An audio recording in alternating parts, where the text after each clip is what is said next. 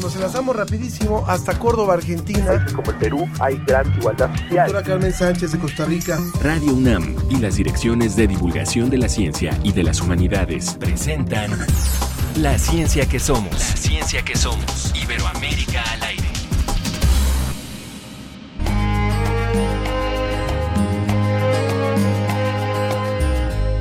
Un olor a tabaco y Chanel me recuerda el olor de su piel.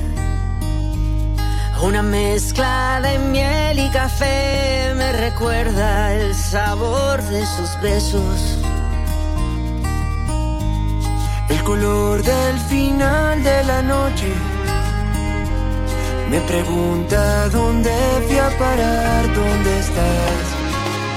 Que esto solo se vive una vez. ¿Dónde fuiste a parar? ¿Dónde estás? Un olor a tabaco y Chanel. Arrancamos la ciencia que somos escuchando a Tabaco y Chanel con Basilos y Morat. Muy oportuna la canción hoy por las temáticas que vamos a tratar. Ya lo va a ver usted. Gracias como siempre por sintonizarnos. Gracias por dejarnos llegar hasta, hasta ustedes. Así es que iniciamos con muchísimo contenido. Yo soy Ángel Figueroa y hoy en especial quiero aprovechar para saludar a una radiodifusora que es la H, XHRCB Radio Calenda, La Voz del Valle, que nos retransmiten todos los domingos a las 9 de la mañana. Saludos a todos esos radioescuchas allá en el área de los valles centrales del estado de Oaxaca. Ojalá pronto podamos estar por allá. Ellos pertenecen a la Asociación Mundial de Radios Comunitarias AMARC México. Escuchando un poquito más, Tabaco y Chanel, nos vamos a presentarle lo que hoy tenemos preparado. Pero que el tiempo no la marchita. Una flor prometida, un amor que no fue, pero que sigue viva. Y otra vez el color.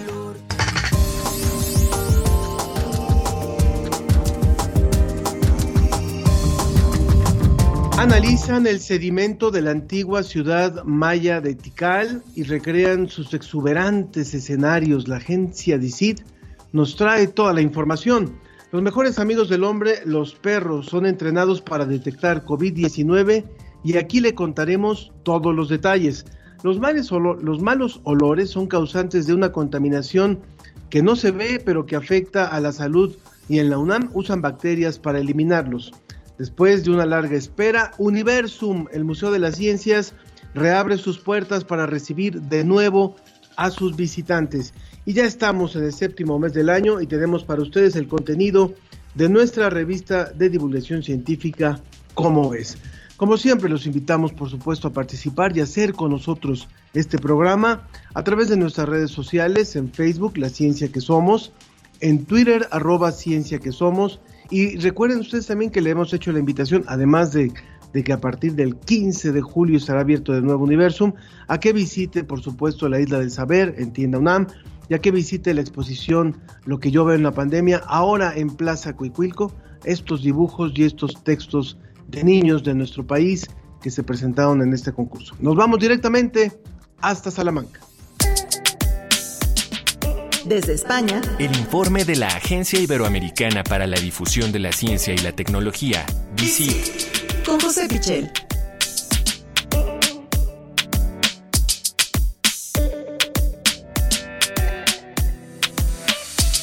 Te doy la bienvenida, como siempre, mi querido José.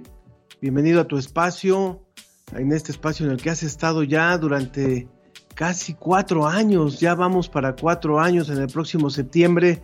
Te escuchamos con mucha atención. Hola Ángel, ¿qué tal? Muy buenos días para vosotros, buenas tardes desde España. Bueno, ¿cómo van las cosas por allá? Cuéntanos, por favor. Este, Se avecina ya en las vacaciones y hay cierta preocupación, pero cuéntanos cómo ha estado evolucionando por allá todo el tratamiento de la pandemia. Pues fíjate que por un lado tenemos muy buenas noticias, eh, la vacunación avanza muy rápido, tenemos eh, cada vez eh, más dosis y va llegando a más capas de la población. yo mismo he tenido la suerte de, recibir la vacuna ayer mismo, aunque me queda una segunda dosis. Qué bien, felicidades. y, esa es la, parte buena, la buena noticia. Lo que pasa es que la parte más joven de la población todavía está sin inmunizar y se está detectando un importante brote entre estas personas de 20 años, de 30 años que, eh, o incluso adolescentes que hasta ahora eh, quizá estaban mucho más ocupados eh, en, exámenes, en estudios, y ahora llega el verano, llegan las vacaciones, se levantan algunas restricciones como las mascarillas que dejan de ser obligatorias en los espacios públicos, y todo esto es el caldo de cultivo para una nueva ola, un pequeño repunte que hay que se basa sobre todo en eso, en la gente joven. Afortunadamente, como la gente mayor está protegida, eso no tiene un reflejo en los hospitales. Bueno, vamos a ver cómo se, cómo se comporta por allá la pandemia. Y vámonos ya directamente, si quieres, con la información que nos has preparado. Nos interesa también en particular lo que tiene que ver con Tikal. Cuéntanos, por favor. Sí, es una investigación que hemos conocido esta semana en una revista del grupo Nature que nos resulta muy interesante porque eh, nos habla de la naturaleza y nos habla de la historia, uniendo esas dos cosas tan apasionantes. Hablamos de la ciudad maya de Tikal, que eh, hoy en día se ubica, lo que son las ruinas de esa ciudad, se ubican en Guatemala. En su momento debió ser una metrópolis bulliciosa, un hogar para mm, decenas de miles de personas y eh, como gran ciudad de la época tenía muchísimas pirámides, templos, palacios y curiosamente toda esta ciudad vertical estaba pavimentada, es decir, eh, estaba el suelo eh, cubierto por piedra, por baldosas, completamente lo que hoy sería el equivalente a nuestro asfalto. Bueno, todo esto nos podemos imaginar, ahí en Centroamérica generaría muchísimo calor. ¿Cómo se aliviaban de ese calor?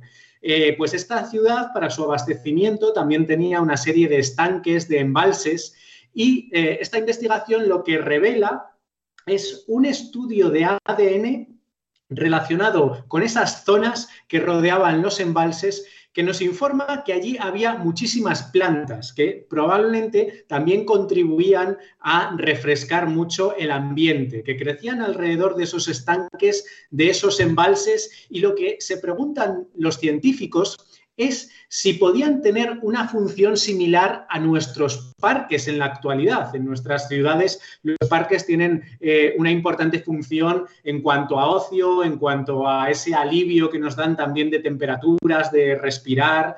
Eh, bueno, ¿qué función tenían estos parques, entre comillas, si es que eran parques eh, para los mayas? Es una pregunta que nos podemos hacer. Estudiando el ADN, que quedan los restos de esas plantas en los sedimentos eh, de lo que serían esos embalses, curiosamente los científicos comprueban que eh, las plantas que habían dentro de la ciudad eran las mismas que afuera. es una serie de árboles, de arbustos, de pastizales que son similares a los que había en el entorno natural. Entonces, por una parte, llegan a la conclusión de que no eran terrenos de cultivo, es decir, eh, en otras partes de la ciudad sí que había terrenos de, cultivo dentro de la propia ciudad para el abastecimiento de los habitantes, de las necesidades de alimentación de los habitantes, pero estas zonas mm, debían ser algo distinto, debían ser zonas de esparcimiento.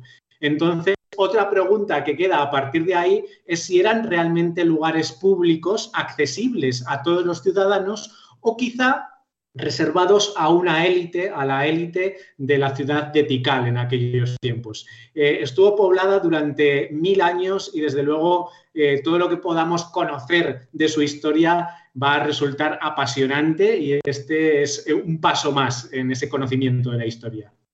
Es decir, que entonces sí es de suponerse que posiblemente los mayas habían desarrollado parques, parques justamente para refrescarse, para tener, pero tú lo has dicho, para la parte, para la élite que podía acceder a esas zonas. Bueno, es muy interesante conocer, por supuesto, y seguir conociendo sobre esta parte de la historia. Vámonos a la siguiente nota, por favor, querido José.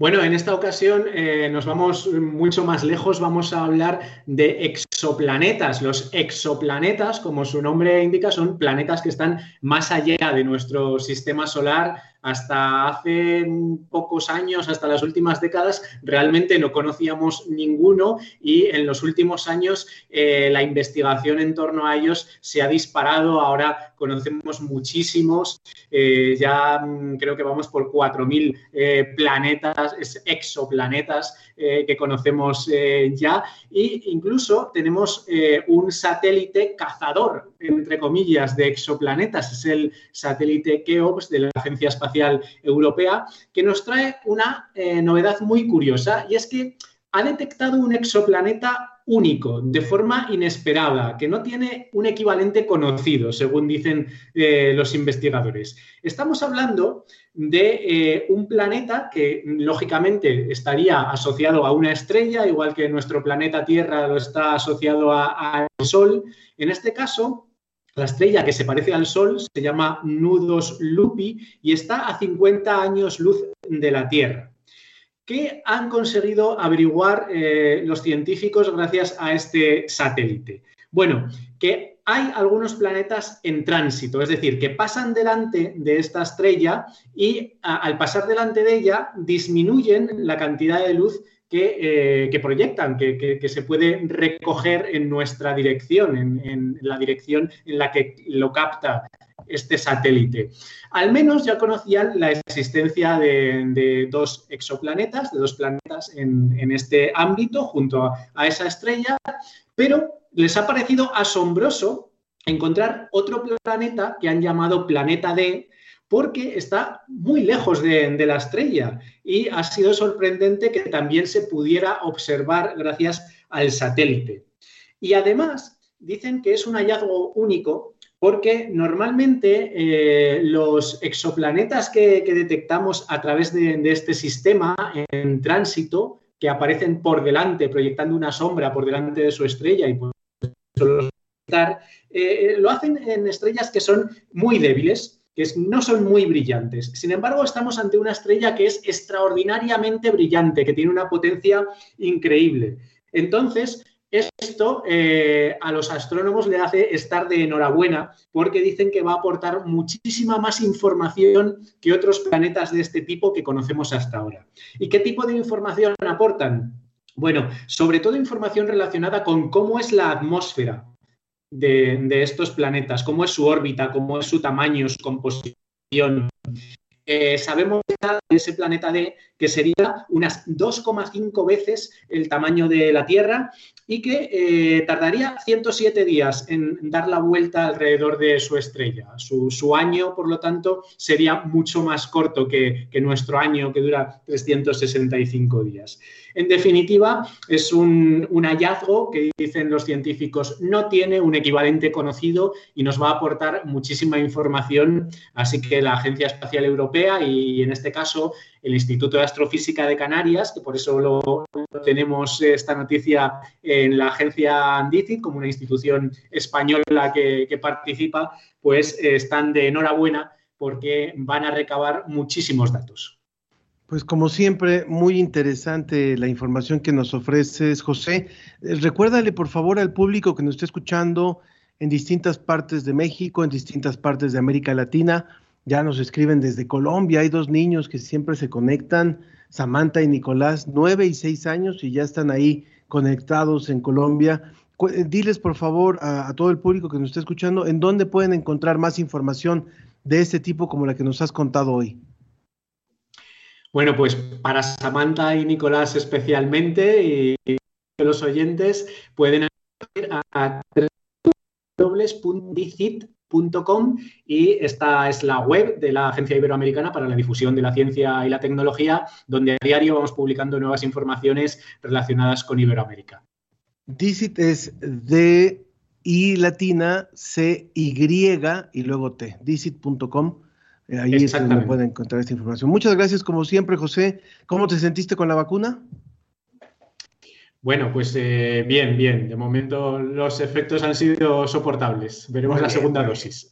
Es un chaval. Muchas gracias, José. Que estés muy bien. Un abrazo, Ángel. Muchas gracias.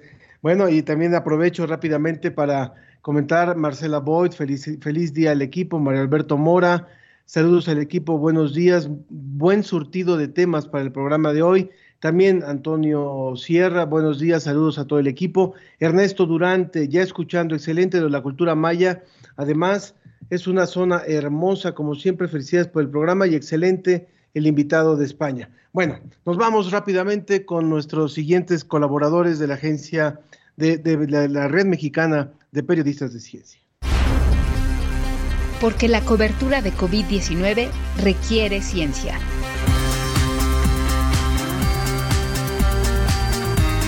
con la Red Mexicana de Periodistas de Ciencia.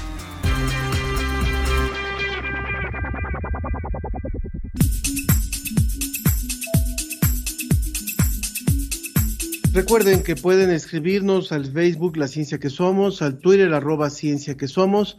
También nos pueden seguir por Facebook, Facebook Live en La Ciencia que Somos.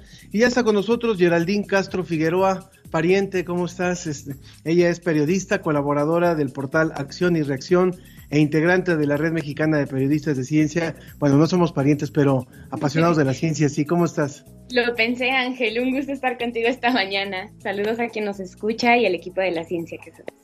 Muchísimas gracias, Geraldine. Bueno, pues cuéntanos, por favor, eh, la, esta investigación que, que, han hecho, la mencionamos al inicio del programa y que tiene que ver eh, esta nota que traen ustedes acerca de los, de los perros como posibles detectores del COVID-19. Sí, te cuento que es una nota que trabajamos desde Acción y Reacción y quisimos indagar en, en, general primero pues, los animales que olían enfermedades y brincó esta particularidad de animales que huelen COVID-19. Y pues entre la propuesta, esta propuesta tiene las mismas particularidades, creemos, de los temas vinculados a la emergencia de la pandemia. Pues está la evidencia científica en proceso y muchos grupos de investigación trabajan en conjunto para encontrar algo efectivo que ayude además pronto a hacer frente a la pandemia. Es una propuesta que ya se usa en los aeropuertos de Chile, Dubái, Beirut, en Helsinki, incluso en eventos masivos, ya han llevado perros en Estados Unidos a conciertos o a la NASCAR. Más adelante te contaré que justamente platicamos con un entrenador eh, de los que llevaron perritos a la NASCAR, pero eh, también encontramos que en México ya se entrenan perros. Entonces, en Sonora, nosotros, bueno, nosotros platicamos con la directora de STEM Kids, Fernanda Chima y yo, hablamos con los socios de Obi Caninos contra la COVID. Son Juan Mancilla y Victoria Lozano, quienes en Sonora ya empezaron a desarrollar esta propuesta. Y recibieron orientación de especialistas de la Universidad de Helsinki, de la Escuela Nacional de Veterinaria de Alford y del doctor William Schneider, con quien también hablamos. Eh, ellos tuvieron el apoyo de la Universidad de Sonora, del Hospital General del Estado y de la Secretaría de Salud, sobre todo para temas de bioética. Eh, esto nos dice mucho de que la detección de perros es un asunto de colaboración y sobre todo de colaboración multidisciplinaria. El doctor William Schneider, quien fue quien nos asesoró en la parte científica, eh, trabajó 16 años para el Departamento de Agricultura de Estados Unidos, indagando enfermedades extranjeras, y él comenzó la detección de enfermedades en árboles con ayuda de canes, y lo que encontró es que les permitía revisar más especies en menos tiempo, entonces lo que no dudó en aplicar ¿no? con el COVID-19. La particularidad hablando de los perritos, es que eh, sus narices tienen 300 millones de receptores olfativos. Esto les da pues una increíble capacidad para detectar concentraciones de olores que los humanos no podemos con 6 millones de receptores. Y aunque la presencia de canes entrenados no es común en los hospitales, desde 1989 se ha reportado evidencia de que el olor específico de tumores puede ayudar a detectar cáncer de pulmón, de mama, vejiga hígado y también se usan perros de alerta en pacientes diabéticos y epilépticos. Tanto Schneider como Mancilla nos indicaron que en el entrenamiento usaron el aprendizaje asociativo para enseñar una conducta vinculándola con otra. Para COVID-19 la clave sería las muestras. En ambos, eh, primero usaron muestras positivas de PCR para enseñarle a los perritos a diferenciar este olor, pero después hicieron estudios de doble ciego y actualmente eh, buscan refinar métodos para que los perros tengan que pasar muy rápido, no tocar a las personas y se les entrena además con un pseudovirus, que son sistemas seguros, iguales a los virus, pero que no tienen la capacidad de infectar. Eh, la precisión, bueno, sus estudios en Estados Unidos, eh, Schneider señala que es de 99% ¿no? de detección de sus perros. Y sí es increíble en comparación con otras eh, pruebas, pero además eh, él refiere que podría anticiparse ¿no? a la presentación de síntomas. Eh, y en otras universidades, por ejemplo en la Escuela Nacional de Veterinaria de Alford, también han publicado ya en Plus One que su tasa de éxito es de 76 y entre 76% y 100%, ¿no? Pero a todo esto, el olor, lo que huelen, sigue siendo un misterio. Entonces, por ejemplo, el empresario mexicano de Sonora nos comentó que una de las hipótesis son los compuestos orgánicos volátiles. Y Nature a inicios de año, de hecho, también señalaba que la mayoría de los estudios se referían a estos compuestos. Eh, pero en, en Hannover, en Alemania, eh, ellos refieren que sí, que la posible excreción de catabolitos específicos en el sudor, inducida por las acciones de replicación celular del SARS-CoV-2, sería lo que los perritos podrían detectar, pero la evidencia aún es muy poca, ¿no? Las muestras.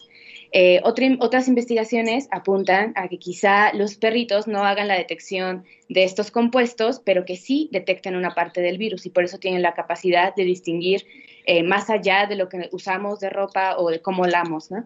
Em, entonces, hasta ahora tenemos que no se sabe qué huelen los perros y que los resultados son buenos para infecciones tempranas.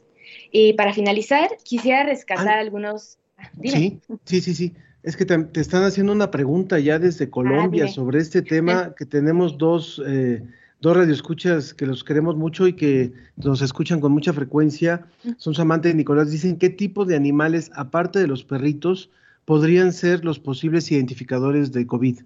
Ah, muy buena pregunta, Samantha y Nicolás, porque eh, de hecho nosotros primero vimos que estaban ocupando abejas en los Países Bajos y que los estaban entrenando con este mismo comportamiento dirigido de relacionar una conducta con otra y en su caso se les daba Em, una sustancia dulce para que pudiesen vincularlo con los, con los lugares donde estaba el positivo, ¿no? PCR. Entonces, en los Países Bajos ya se está haciendo un estudio con abejas, dado que su capacidad también olfativa les permite detectar flores a kilómetros de distancia. Excelente. Bueno, perdón, te interrumpí ahora sí con lo que nos No, y bueno, justamente ahí terminamos con esta parte de hablar de de la posibilidad y la capacidad de los perritos y que son muy buenos aliados. Y sí, los estudios han demostrado en evidencia tener eh, un porcentaje rescatable de éxito, ¿no? Y sobre todo en infecciones tempranas, lo cual pues una PCR hemos visto que no puede, eh, no se le puede confiar, ¿no? Las, infecciones tempranas. Pero también quisiera rescatar eh, unos datos de un webinar que se presentó en la Facultad de Medicina de la UNAM el mes pasado, eh, con el mismo título, Los perros pueden detectar COVID, y en este mostraron eh, los hallazgos de la, de la tesis de licenciatura de Miguel Caminos, quien buscó artículos publicados hasta el momento para el uso de perros. Entonces, en primera instancia encontró, la, indagó la susceptibilidad de los perros, encontró 12 artículos sobre este tema que en conjunto han revisado a más de 6.395 perros con pruebas ELISA, es decir, este, pruebas que están diseñadas para perros, digo, para humanos, pero que se encontraron 43 positivos, o sea, que se encontraron anticuerpos. Entonces sería eh, entender, ¿no? Que la infección sí puede pasar, ¿no? En perros, porque se ha visto. En 43, pero se ha visto y también para determinar la existencia de condiciones éticas y metodológicas en los estudios, él revisó la confiabilidad de los artículos, eh, considerando factores como el número de perros, descripción de entrenamiento, ver si era seguro, el estrés ambiental, los distractores ¿no? en las que se hacían estos estudios.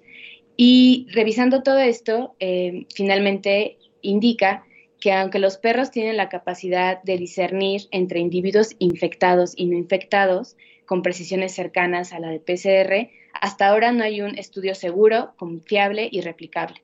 Entonces, se entiende que se busquen alternativas a la PCR por cuestiones económicas, de tiempo e incluso ecológicas, pues algunos materiales para las pruebas, como el gel y los reactivos químicos, generan residuos difíciles ¿no? de, de desechar sin dejar daño ambiental, pero también, por ejemplo, Miguel Caminos puntualiza que tampoco hay evidencia de que el estrés de detectar por tantas horas a tantas personas pueden monosuprimir a los perritos y que eso los deje en desventaja ante una infección. Tampoco, eh, aunque no hay evidencia de que el sudor para SARS-CoV-2 contenga partículas virales, pues se destaca el principio precautorio en estas situaciones, ¿no? Que sobre todo ante un virus altamente mutable, ¿no? Como lo hemos visto en estos últimos días. Y este principio parte de la necesidad de establecer un cambio de percepción en cuanto al riesgo. Implica actuar aún en consecuencia de evidencias científicas concretas cuando razonablemente se estima la posibilidad de un daño irreversible. Entonces, pues ese es el pues, panorama. Muy, muy interesante esta investigación. Seguramente hay, hay reacciones, van a haber reacciones hacia esta, esta posibilidad de que los perros sean detectores y qué bueno que, lo, que hoy lo tocamos aquí. Creo que también tienes preparada por ahí una cápsula. Sí, este, agradezco a Daniela Sandoval por gestionar la colaboración de la red con ustedes y también eh, la cápsula que viene es de un esfuerzo colaborativo de verificación en este caso, el reporte clarifica por qué COVID-19 no es una enfermedad vascular. Fue elaborada por mi querida colega Daniela López y el texto completo lo pueden consultar en la red mpc.wordpress.com. Escuchamos entonces la cápsula de COVID, eh, COVID Conciencia. Muchas gracias. Esto es COVID Conciencia. Periodismo científico en tiempos de COVID-19. COVID-19 no es una enfermedad vascular. Lo correcto es señalar que la infección por el virus SARS-CoV-2 provoca alteraciones de múltiples sistemas. La confusión deviene del papel relevante que tiene la proteína AC2, pues es la proteína que permite el ingreso del virus a las células y está presente justamente en el sistema vascular. Un estudio publicado el 31 de marzo de 2021 por la revista Circulation Research analizó el mecanismo molecular por el que la proteína S del virus SARS-CoV-2 puede dañar el endotelio del pulmón. Describió también el comportamiento del virus en las células del sistema vascular y detectó una alteración en el funcionamiento de las mitocondrias. Este hallazgo no descarta que COVID-19 cause daños respiratorios, sino que es una prueba más de que esta enfermedad también afecta el sistema vascular. Por eso, afirmar que COVID-19 es una enfermedad vascular no es correcto y esconde el peligroso mensaje de que el uso de mascarillas, alcohol en gel y todas las medidas preventivas emitidas por la Organización Mundial de la Salud no serían necesarias. Esto fue COVID Conciencia periodismo científico en tiempos de COVID-19. The club's chairman has invited to the Royal Box individuals and representatives of organisations who have contributed so much in the nation's response to the pandemic and who have helped to make this Wimbledon possible. Today, they include leaders who have developed the anti COVID vaccines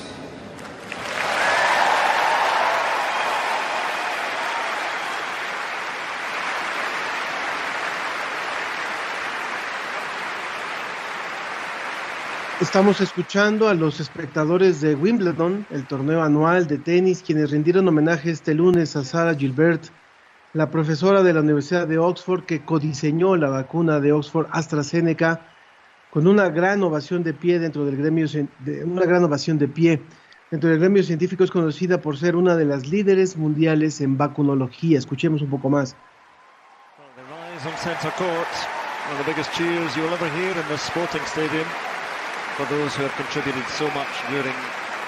Esta científica ha dedicado casi dos décadas a la investigación en laboratorios produciendo vacunas y obteniendo financiación para futuros proyectos. Eso explica muchas cosas. O sea, la vacuna, si se logró desarrollar en un año y tantos, no es casualidad, no es que haya sido de un día para otro. Había mucho trabajo previo en muchos laboratorios en todo el mundo. La multitud también aplaudió los esfuerzos de, los, de las organizaciones que han contribuido a la lucha del Reino Unido contra la COVID-19 y a los trabajadores del Servicio Nacional de Salud británico.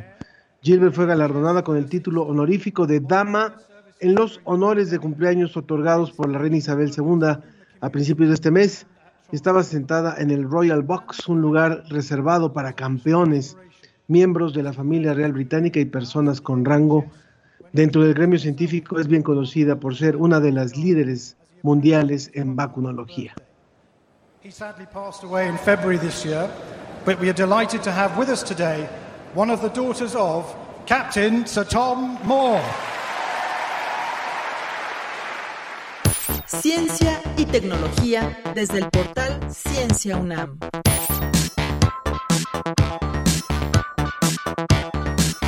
Ciencia UNAM. Me da muchísimo gusto darle la bienvenida a Luisa Santillán. Ella es reportera y colaboradora de la Subdirección de Información en, de Divulgación de la Ciencia de la UNAM. Luisa, ¿cómo estás? Buenos días. Hola Ángel, buenos días. ¿Cómo estás tú? ¿Cómo está todo el auditorio?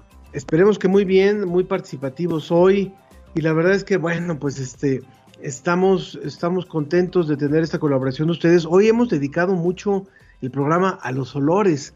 Acabamos de hablar con la, con la eh, Red Mexicana de Periodistas de Ciencias sobre la posibilidad de que los perros a través del olor puedan detectar la COVID-19. Pero tú has preparado también un material sobre este tema sobre los malos olores. Cuéntanos un poquito, por favor, antes de escucharla.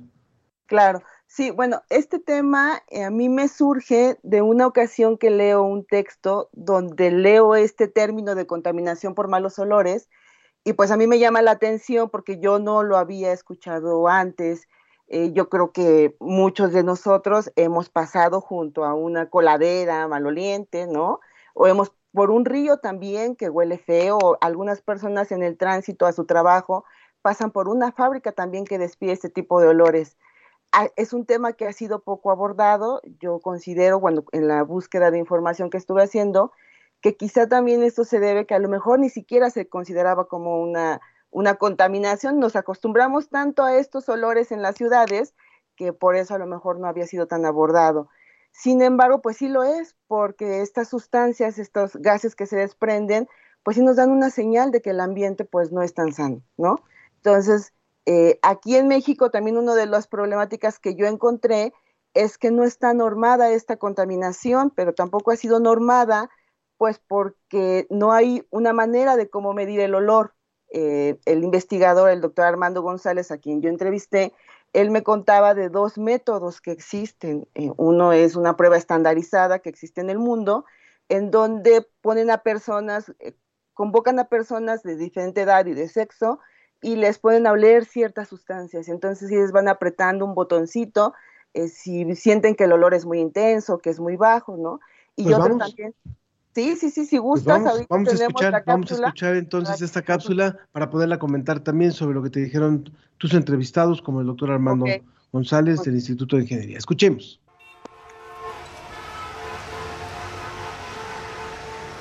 Entre los olores más comunes en las ciudades, que pueden ser desagradables y molestos, se encuentran los que producen los drenajes, los ríos contaminados, los basureros o las fábricas. De esta manera, la contaminación por malos olores está asociada a las urbes, en donde hay desarrollos industriales, grandes cantidades de población y por ende una alta producción de desechos.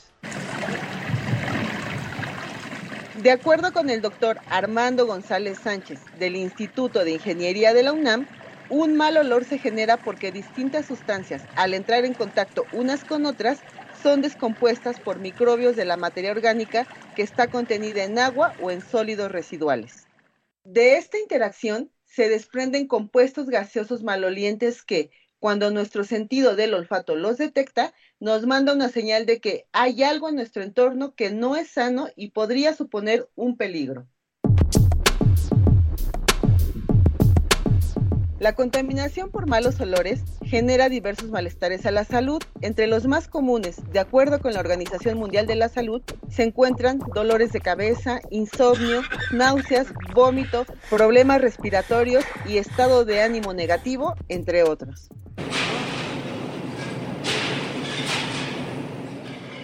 Algunas industrias, por el tipo de producto que generan, ocasionan malos olores. Por ejemplo, las que procesan jabones, las que tratan aguas residuales, las que llevan a cabo un trabajo de vulcanización o las cementeras. Otros puntos de emisión de malos olores son los conductos que llevan el agua residual hasta las plantas de tratamiento. En el Instituto de Ingeniería de la UNAM se ha trabajado en una alternativa para combatir los malos olores a través de biofiltros, los cuales han sido usados en plantas de tratamiento de aguas residuales y de compostaje. Para utilizar un biofiltro es necesario primero identificar qué concentración de olor hay en el sitio muestreado, es decir, cuál es la proporción de gases malolientes en el aire, así como la velocidad de la mezcla gaseosa con la que sale.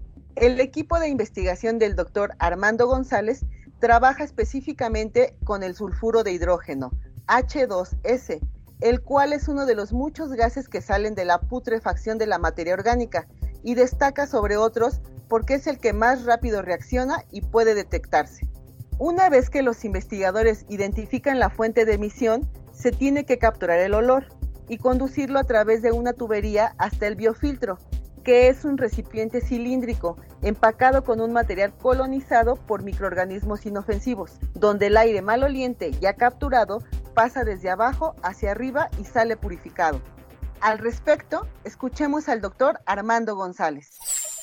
Hay microorganismos, por ejemplo bacterias, que no son las bacterias que nos enferman a nosotros, sino otro tipo de bacterias, que, digamos literalmente se comen el olor.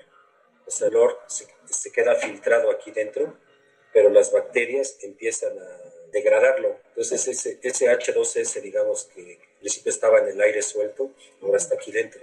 Las bacterias que son microorganismos, menos de una micra, empiezan a comérselos. Y entonces ese compuesto que en un principio era oloroso, después de, entrar al metabolismo de las bacterias, pues se produce un compuesto inerte normalmente, que ya no es oloroso.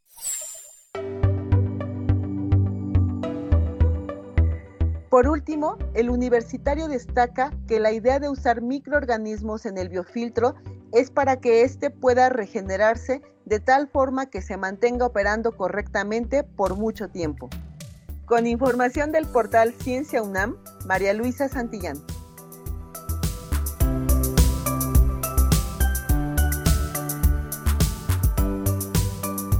Luisa, muy interesante esta colaboración y qué importante es, como decías tú, eh, nos acostumbramos en países como México a que, pues bueno, teníamos que convivir con los malos olores como si fuera parte del, del ambiente urbano, ¿no? O, en los ríos o así, sabiendo que esto pues no es lo más adecuado y que es una, un tipo de contaminación también, ¿no?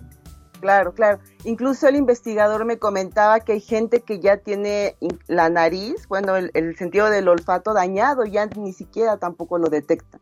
Pero sí es muy importante y bueno, estas contribuciones desde la universidad pues son fundamentales para estas problemáticas diarias.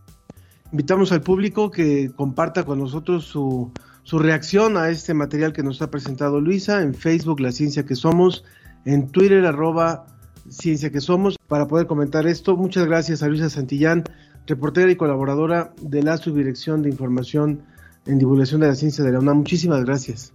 Gracias a ti, Ángel, y saludos a todos. Muchas gracias, muchas gracias, Luisa. En un momento más vamos también a hablar sobre otro tema que nos importa muchísimo y que tiene que ver con el, con el Museo Universum en un momento más. Aprovecho, aprovecho para recordarles nuestras invitaciones. A partir del 15 de julio, Universum reabre sus puertas con esta, con esta dinámica en la, que, en la que vamos a conversar en un momento más. Les recordamos también que pueden visitar la exposición Lo que yo veo en la pandemia, ahora en Plaza Cuicuilco, en la Ciudad de México, para quienes están por aquí o estarán de paso durante el mes de julio. Ahí pueden visitar los trabajos, algunos de los trabajos que participaron en el concurso Lo que yo veo en la pandemia, un concurso para niños y para niñas en todo el país y que tuvo alrededor de 265 participantes. Ahí puede ver una selección de, de, los trabajos que están ahí. Y también, por supuesto, los invitamos a que cuando pueda se dé una vuelta por tienda UNAM y visite la Isla del Saber, esta que le presentamos la semana pasada. Ahora se está presentando una exposición sobre comunidades sustentables. Vale muchísimo la pena y que también nos dé sus comentarios sobre esta, sobre esta Isla del Saber. Bueno, continuamos, continuamos en la ciencia que somos. La ciencia que somos, la ciencia que somos.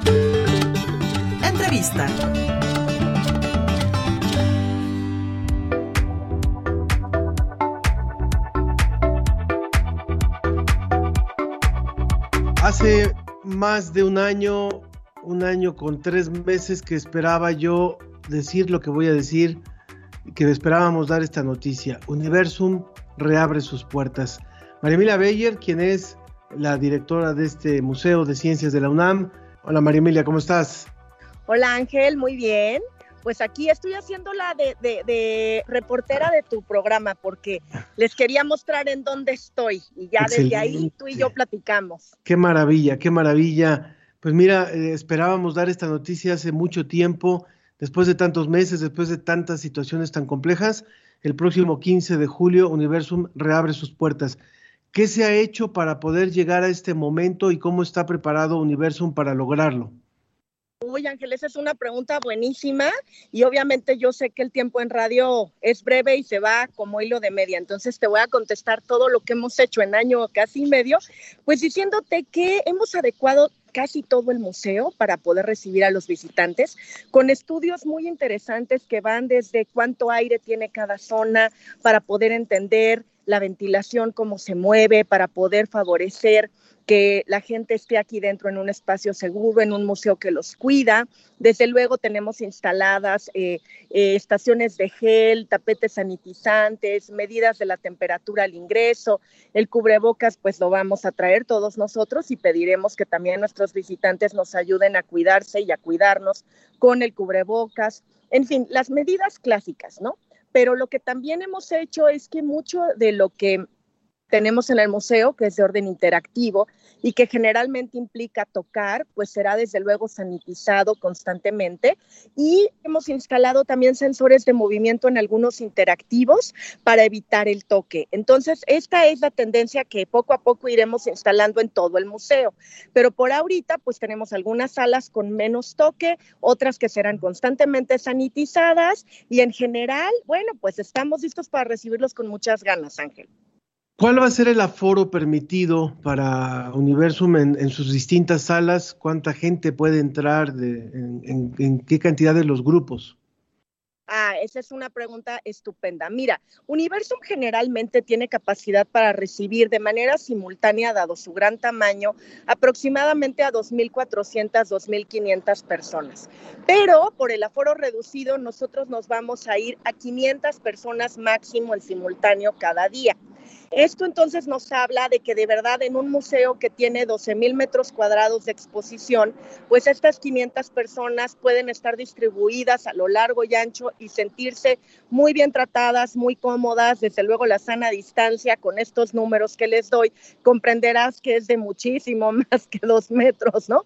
Eh, y lo que estamos entonces nosotros eh, tratando de generar aquí es esta atención más personalizada una atención en donde de 10 en 10 máximo los grupos ingresan, entonces pueden venir con su grupo familiar, armar sus grupos de amigos de 10 personas en 10 en tu pequeña burbuja y se asignará un anfitrión a cada uno de estos grupos para que entonces ellos sean los que los lleven en su recorrido, los acompañen a lo largo de toda la visita y entonces no tengan que estar chocando con otros grupos ni que, ni que las salas tengan mucho aforo.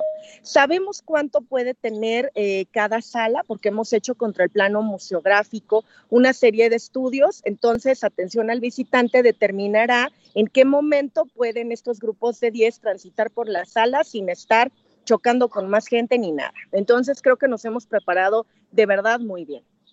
Y a nivel de exposiciones o de nuevas ofertas que Universum haya preparado también a lo largo de este tiempo, ¿qué va a poder encontrar hoy el visitante a diferencia de lo que teníamos hace un año, tres, cuatro meses? Ángel, ahí sí te doy la primicia. O sea, te va a tocar a ti que yo les cuente lo que hemos hecho de nuevo porque en el museo cerrado nos la pasamos jugando, inventando. Bueno, con museo cerrado armamos sorpresas. Una de ellas es que la sala del océano, que generalmente tenía un costo, pues ahorita nosotros la vamos a estar dando con el mismo, con la misma compra del boleto. Y entonces los que no la habían podido conocer, los invitamos a que vengan. Las otras sorpresas son una sala de robots, tenemos una sala de robots que nada más va a estar los dos primeros fines de semana que abrimos. Es una cosa ultra especial eh, con apoyo de Fundación Telefónica. La exposición se llama Nosotros Robots, de veras no se la pierdan, porque además va a estar por un tiempo muy breve, solo vacaciones de verano en julio. Y posteriormente la sala con la que de verdad creo que a todos nos vamos a maravillar Es una sala de dinosaurios y de fósiles que se llama Tesoros, Fósiles y Minerales de México, Ángel. Pues mira, ahí está, ahí está la, la, invitación. Por supuesto que es una gran posibilidad ahora para, para el verano, a partir del 15 de julio, los jueves 2 por 1 por cierto, también, eh, y que es muy importante, solamente va a estar abierto de jueves a domingo el museo. Así es. Solamente de, jueves, a domingo. Jueves a domingo y en un horario que va de las 10 de la mañana a las 4 de la tarde. Los boletos se pueden comprar eh, en línea y también se pueden comprar en taquilla. Pero si los compran en línea, pues ya sabemos que esto ayuda mucho para, para que no tengamos que estar en la fila y demás, ¿no? Pues felicidades a todo el equipo de Universum y de la Dirección General de Divulgación de la Ciencia, porque pensar en reabrir es un esfuerzo enorme enorme de todo el personal, de todo el personal, de todo lo que son los anfitriones, los responsables de sala, la gente de taquilla, el personal de intendencia, todo mundo está pues con mucha colaboración para poder dar este paso. Muchas gracias María Emilia Beyer por este anuncio que nos haces y esperamos que a partir del 15 de julio esta sea una nueva etapa también para Universo. Sin duda, muchas gracias Ángel y pues por aquí te esperamos con todo tu auditorio.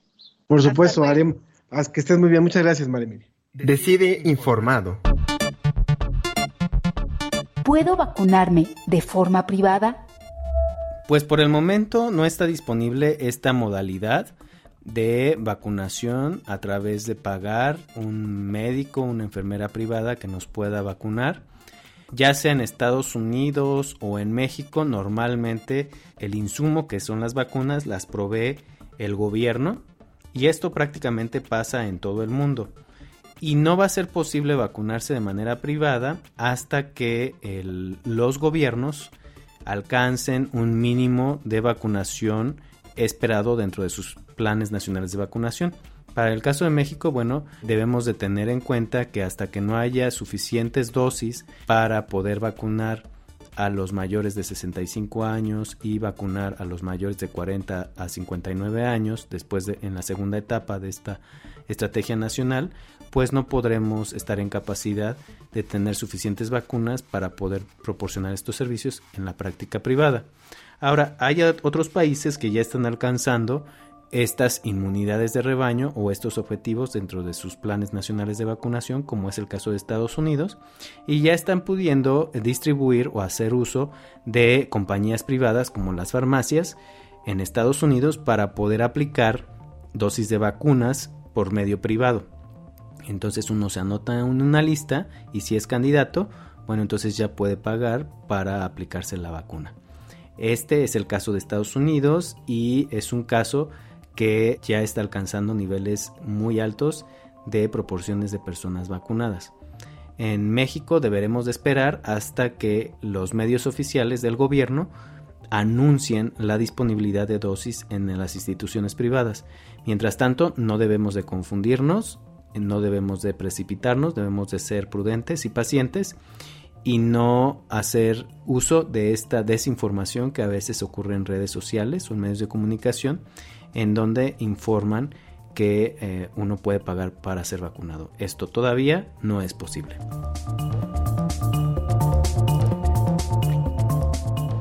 Jorge Baruch, responsable de la Clínica del Viajero y coordinador del Centro de Diagnóstico COVID de la Facultad de Medicina de la UNAM. Por una sociedad responsable. Divulgación de la ciencia. UNAM. ¿Cómo ves? Revista Cómo ves.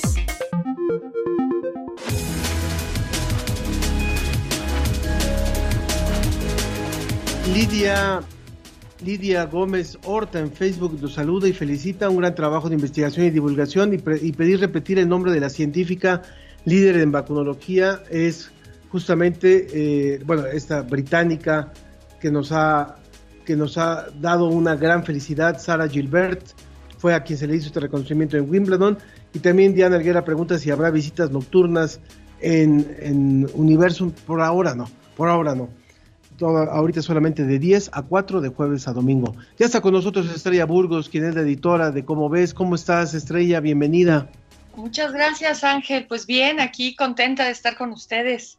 Siempre es un gusto verte y verte bien, que estés muy bien y que, y que nos cuentes también sobre qué es lo que ha preparado, cómo ves para este mes de julio. Eh, siempre son temas importantísimos y cuéntanos el de hoy, por favor. Pues mira, en portada tenemos un artículo que se llama El poder de la bioinformática que es de una autora que está en el Laboratorio de Genómica Ambiental de la UNAM, Angélica Jara. Eh, y es muy pertinente porque explica en parte algo que tú mencionabas hace un ratito, Ángela, ¿por qué se pudieron desarrollar vacunas tan rápido? No es directa la relación con el artículo, pero nos explica qué es esto de tener eh, herramientas de la, de la informática para poder tener bases de datos gigantescas donde se pueda colocar la cosa, información biológica, por ejemplo, secuencias de ADN o de ARN. Eh, y, este tipo de... La bioinformática es como una cosa multidisciplinaria e intradisciplinaria, como dicen muchos, pero esto es lo que permite que tan pronto se pudiera decir, ah, este virus es un coronavirus así y así, y se parece a no sé quién. Y eso es gracias a que en, las, en esas bases de datos pues había ya información de otros coronavirus que se habían estudiado. Pero esto vale para el coronavirus, vale para las bacterias, vale para, para muchísimas cosas. Y la bioinformática evidentemente tiene una gran aplicación en, las cuestiones médicas. Yo recordaba cuando, cuando recibimos este artículo, eh, de, un caso que se trató en la Escuela de Medicina de la Universidad de California en San Francisco. Ellos ven casos muy raros y tenían una persona que no, pues que no había manera de saber qué tenía. Le habían hecho todo tipo de estudios. Y la manera de saber qué tenía fue secuenciar su genoma y compararlo en las bases de datos. Y encontraron que tenía eh, información genética de cisticerco, de quiste de cisticerco, mm. que no había salido en un escáner cerebral. Entonces, este es un ejemplo de lo que puede hacer la bioinformática. Y evidentemente que es lo que nos ha permitido tener ya vacunas y estar avanzando en, la probable cura de la COVID-19.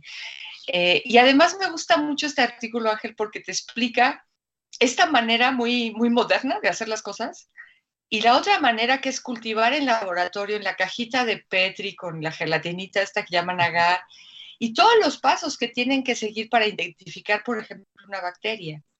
Entonces, primero te cuenta esto y luego te cuenta lo otro. Ahora, no es la panacea, la bioinformática, para identificar microorganismos. Todavía nos falta muchos por descubrir y subir sus secuencias a las bases de datos, pero ciertamente ha hecho mucho más eh, factible el desarrollo de, de, vacunas, de fármacos, de muchas cosas. Esa es la portada, Ángel. No sé qué más quieres que te platique. Y, cuéntanos de este otro, de este otro artículo que habla sobre, eh, me llamó mucho la atención la comparación de lo más que se ha llegado a, excavar al fondo de la Tierra son 12 kilómetros y eso es como hacerle un rasguño a la corteza, a la corteza terrestre para la investigación. Cuéntanos, por favor. Pues no llega ni a rasguño, ¿eh? eso ya fue una exageración. O sea, es, así, ¿no? Casi que nada más tocarla. Este es un artículo de Iván de Jesús Arellano, que es, un biólogo también, y nos cuenta cómo sabemos lo que hay bajo nuestros pies. ¿Cómo sabemos? Y uno pensaría, no, pues se hicieron unos agujerotes, ¿no? Y vieron que había. Bueno, pues el agujero más profundo es el que tú acabas de mencionar. Y hay como seis mil y pico de kilómetros para abajo, ¿no? Entonces, ¿cómo lo saben? Y nos cuenta por una parte qué técnicas, por ejemplo, en la medición de ondas sísmicas, eh, la observación de cómo es la gravedad en ciertas zonas. Todo eso nos permite inferir qué hay allá abajo, pero son puras, o sea, son inferencias, no, no lo hemos visto, no hemos podido verlo porque pues, es muy grande nuestro, nuestro planeta, pero por otro lado es muy bonita esa capacidad o sea, yo, yo cuando lo leía me imaginaba al, médico que llega con el estetoscopio, ¿no? Y te escucha el corazón, ¿no? No te lo está viendo, pero te lo está escuchando. Es un poco eso. Y también te cuenta qué cosas no sabemos todavía del interior de la Tierra y qué investigaciones están en marcha para, para averiguarlo. A mí como la geología me gusta mucho y me asombran mucho estas, estas capacidades humanas de averiguar qué hay donde no puedes ver nada. Entonces, pues me, encanta este artículo también. Pues muchísimas gracias, Estrella, por esta, por esta información. Invitar al público a que lea estos artículos y otros más, algo que tiene que ver con los osos también, el gran Rodrigo Medellín, este, mucho, mucho contenido ahí. ¿En dónde pueden encontrar la revista Estrella? Mira, en los puestos de periódico está eh, en nuestra página web www.comoves.unam.mx y a través de la página web se pueden suscribir cosa que les agradeceríamos mucho que se suscribieran a la revista, y más en estos momentos pandémicos en que todo está tan difícil con los recursos. Pero ahí en la página web se pueden suscribir, Ángel, o comprarla en su puesto de periódicos. Nos queda medio minutito, Estrella, y Samantha y Nicolás desde Colombia te preguntan, ¿qué dicen los científicos de las vacunas para niños de 6 y 9 años? ¿Están creando una nueva vacuna para la nueva versión del virus? Uy, pues no soy la persona indicada, yo no soy especialista en vacunas. Sé que se está trabajando en esto y que se están eh, viendo la, posibilidad de probar vacunas, vacunas que ya están también en niños, pero eso todavía es muy incipiente. Vas a tener que hacer un programa de eso con unos que sí sepan. Pues les prometemos, les prometemos a, Samantha y Nicolás para el próximo programa que estaremos en vivo, porque ahora vamos a estar unas, unas tres semanitas en, en, algunas retransmisiones por las vacaciones de la UNAM, pero les prometemos que vamos a, contestarles a esta, a esta pregunta. Así es que ojalá que puedan, este, que podamos responder a esta pregunta. Muchas gracias, Estrella, por esta, por esta colaboración. Muchas gracias, Ángel, y a todo el equipo de producción y a los radioescuchas. Claro que sí, muchas gracias. Ellos, Samantha y Nicolás también preguntaban si hay visitas virtuales Universum. Este, todavía no hay visitas, pero bueno, lo que sí hay, nosotros robots, es una visita virtual, así que esa no se la pueden perder. Nosotros robots en el Museo Universum. Bueno, de esta forma concluimos, nos vamos escuchando Tú me besas y eh, con, el, con Gris Romero. Y yo les agradezco muchísimo a todos los que participaron e hicieron posible este programa. Yo soy Ángel Figueroa y los espero la próxima semana. Que estén muy bien.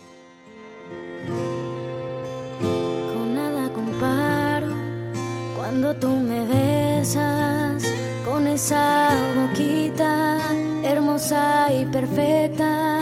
De veras me atrapas con cada mirada. Me encantan tus uñas que marcan mi espalda. Nada comparo cuando estás conmigo. Disfrutar tu aroma cuando te respiro. Esto fue La Ciencia que Somos. Iberoamérica al aire. La Ciencia que Somos. La Ciencia que Somos. Una coproducción de Radio UNAM y las direcciones de divulgación de la ciencia y de las humanidades.